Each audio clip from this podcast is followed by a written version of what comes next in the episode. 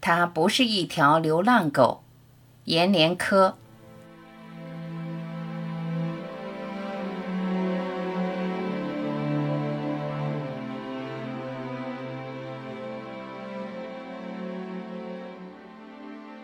有一次和家人一块儿去八达岭，回来到沙河那儿，看到一只狗在封闭的高速公路上逆行着疯跑。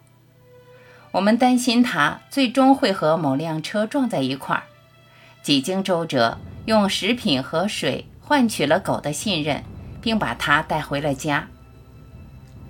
它是一只黑白相间的花公狗，土著，有四十厘米高。从它的体态、胖瘦和对人的信任来看，可以肯定它不是一条流浪狗。流浪狗的目光都是警觉而又乞求的，而他在吃了蛋糕、喝了水后，那目光中的警觉很快就消失了，只剩下一些焦虑和不安。由此可以判断，它是一只有家有亲人的狗。把它放在我家院落里。它除了身处陌生环境的不安外，没有了在高速路上对汽车与死亡的焦虑和紧张。看到我们一家人时，总是摇着尾巴舔大家的手；看到有同类被人牵着在院子里溜达时，它会发出示好和相邀的叫声。狗对家是有超强记忆能力的。几年前，报纸上曾登过一则消息说。有一个人用汽车把一只狗从北京拉到几百公里外的唐山，结果那狗过了二十多天，又从唐山跑回了北京家里。由此我推测，土著花狗眼神中的不安和陌生，其实是对主人的思念和怀想。果然，在我的观察中，这只土花狗每天半夜都在喝完半盆水后离开我家，走出院子。不知去哪里。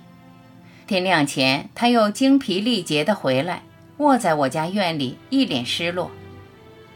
就这样，半个月后的一天早上，我起床出门，发现他没有如往日那样疲惫地卧在石盆边上。直到中午、晚上，他都没有回来。从那以后，每天早上，一家人无论谁先起床，都要首先开门看一看。院里的那棵椿树下，是否卧着一只土生土长的大花狗？随着时间的昼走夜来，我们对于花狗的记忆渐渐淡薄了。事情的戏剧性变化是在一个多月后，秋天到来时。有一天下午，我正在院里摘豆角，突然听到栅栏外有汪汪的狗叫声，抬起头。看见那只花狗站起来，把它的前爪搭在门上，目光中的热切像寒夜中的两把火。在那狗的身后是它的主人，一个六十多岁、秃了顶的大兴农民，怀里抱着两个巨大的西瓜，累得满脸是汗。哎，是你收留过我们家的花花吧？老人大声地问着我，把那两个西瓜放在低矮的栅栏外。老人把这只狗从小养到大。两个月前，狗出门去追一只发情的野狗，追着追着就跑丢了。半个月后，有天早上一起床，门一开，它却又突然回来了。老人今天到世界公园这边卖西瓜，卖着卖着，就见花狗不停地要往这个院子跑，跑到院子门口，重又回到他的瓜车旁。回到瓜车旁，又心神不宁地朝着院子跑，有几次还咬着他的裤腿朝院子门口这边拉，弄得他生意都没法畅畅快快地做。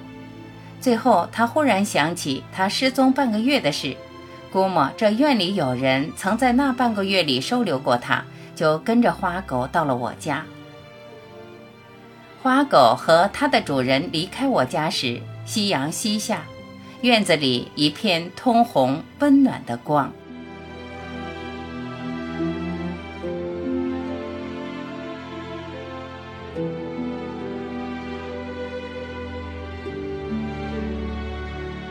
感谢聆听，我是晚琪。再会。